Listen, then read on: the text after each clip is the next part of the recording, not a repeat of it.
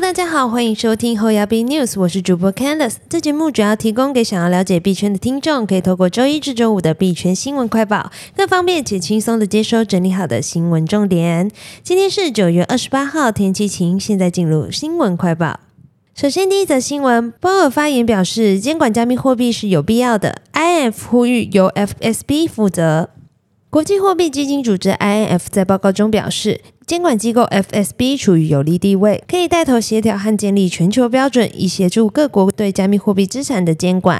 另一方面，联准会主席鲍尔昨日出席有关数位货币的专家小组会议时，也对加密货币的监管议题发表了看法。其表示，加密货币市场的寒冬并未对广泛的银行体系和金融稳定性产生重大影响。不过，持续的市场低迷为全球监管机构提供更多的时间。以鉴别监管盲区和其他待完成的工作，这其中包含了 DeFi 中结构性和透明度的问题。此外，鲍尔也在会议上强调，联准会会支持负责任的创新，但监管创造了一个公平的竞争环境，加密货币资产也必须受到相同的风险管控和监管。只是对于如何应对这项新技术，鲍尔只表示还需要更多谨慎的思考。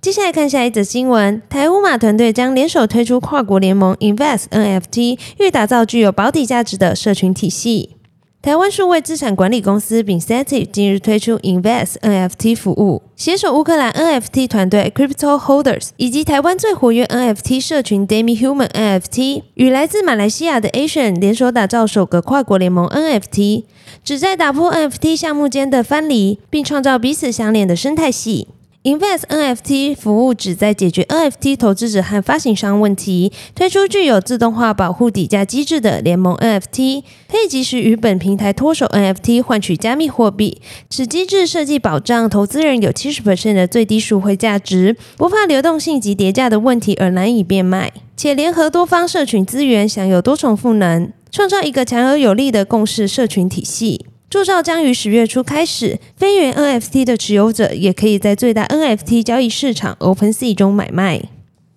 接下来看下一则新闻：促进超过两千两百万美元外汇交易。国际结算银行表示，CBDC 测试是成功的。国际结算银行在九月二七日表示，涉及多个亚洲央行数位货币的项目被认为是成功的，促进了超过两千两百万美元的外汇交易。国际结算银行在 LinkedIn 的一篇文章中提到，这个被称为有史以来第一次的试验，使用了一个定制的分散式账本技术平台，得到香港、中国、泰国、阿拉伯联合大公国的中央银行支持，并在九月二三号完成。去年十一月发布的一篇声明写道：“高盛、汇丰、法国兴业银行和中国六大银行是参与该项目的二十家商业银行之一。”接下来看下一则新闻：才刚突破两万，比特币今晨跳空贯破一点九万美元。比特币未能延续二七日反弹走势，今日二八日凌晨再度失守两万美元大关，跳空下跌，贯破一万九千美元。与此同时，投资人正担忧 Fed 升息过猛，恐导致全球经济陷入衰退。根据 CoinGecko 的数据显示，比特币在二七日亚洲早盘交易时段攀升至两万美元的支撑位上方，但在凌晨十二点左右回落至一万八千五百三十二美元。据 Kiko 高级技术分析师 Jim Wake Up 指出。比特币多头在本周初获得一些上行动力，但仍需要发起更猛烈的进攻，才能打破价格下跌趋势。Jim Walker 表示，就目前而言，空头短期内仍略占优势。加密货币研究团队 Mika Research 分析师表示，相较于股市，加密货币市场表现可以说相对强劲。比特币底部一万八千五百美元还没有被打破，相对美股已经表现杰出。今天的新闻快报就到这边结束了。若听众有任何国内外新闻或消息，希望我们帮忙阅读，可以在下方留言分享。感谢你收听今天的侯牙斌 News，我是 Candice，我们明天空中再见，拜拜。